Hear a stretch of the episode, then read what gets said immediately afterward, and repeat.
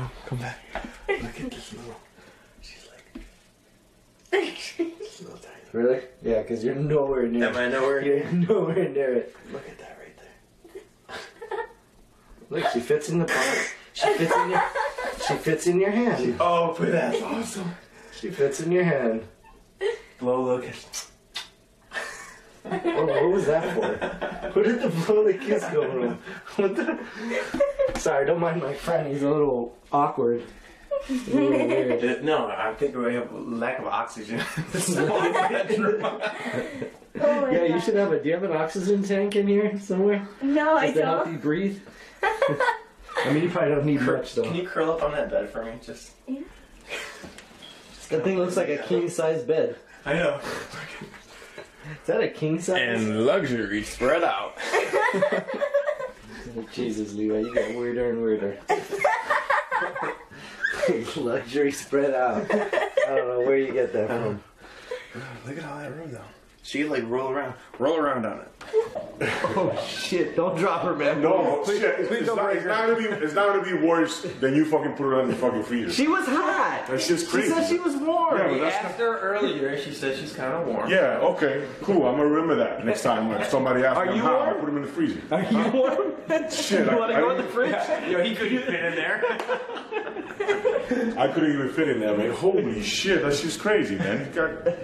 You got Well, her anyways. nipples are hard and shit. Yeah. She has I'm nipples. not the oh. only Oh, one that saw her nipples. See, I know. big pervert too.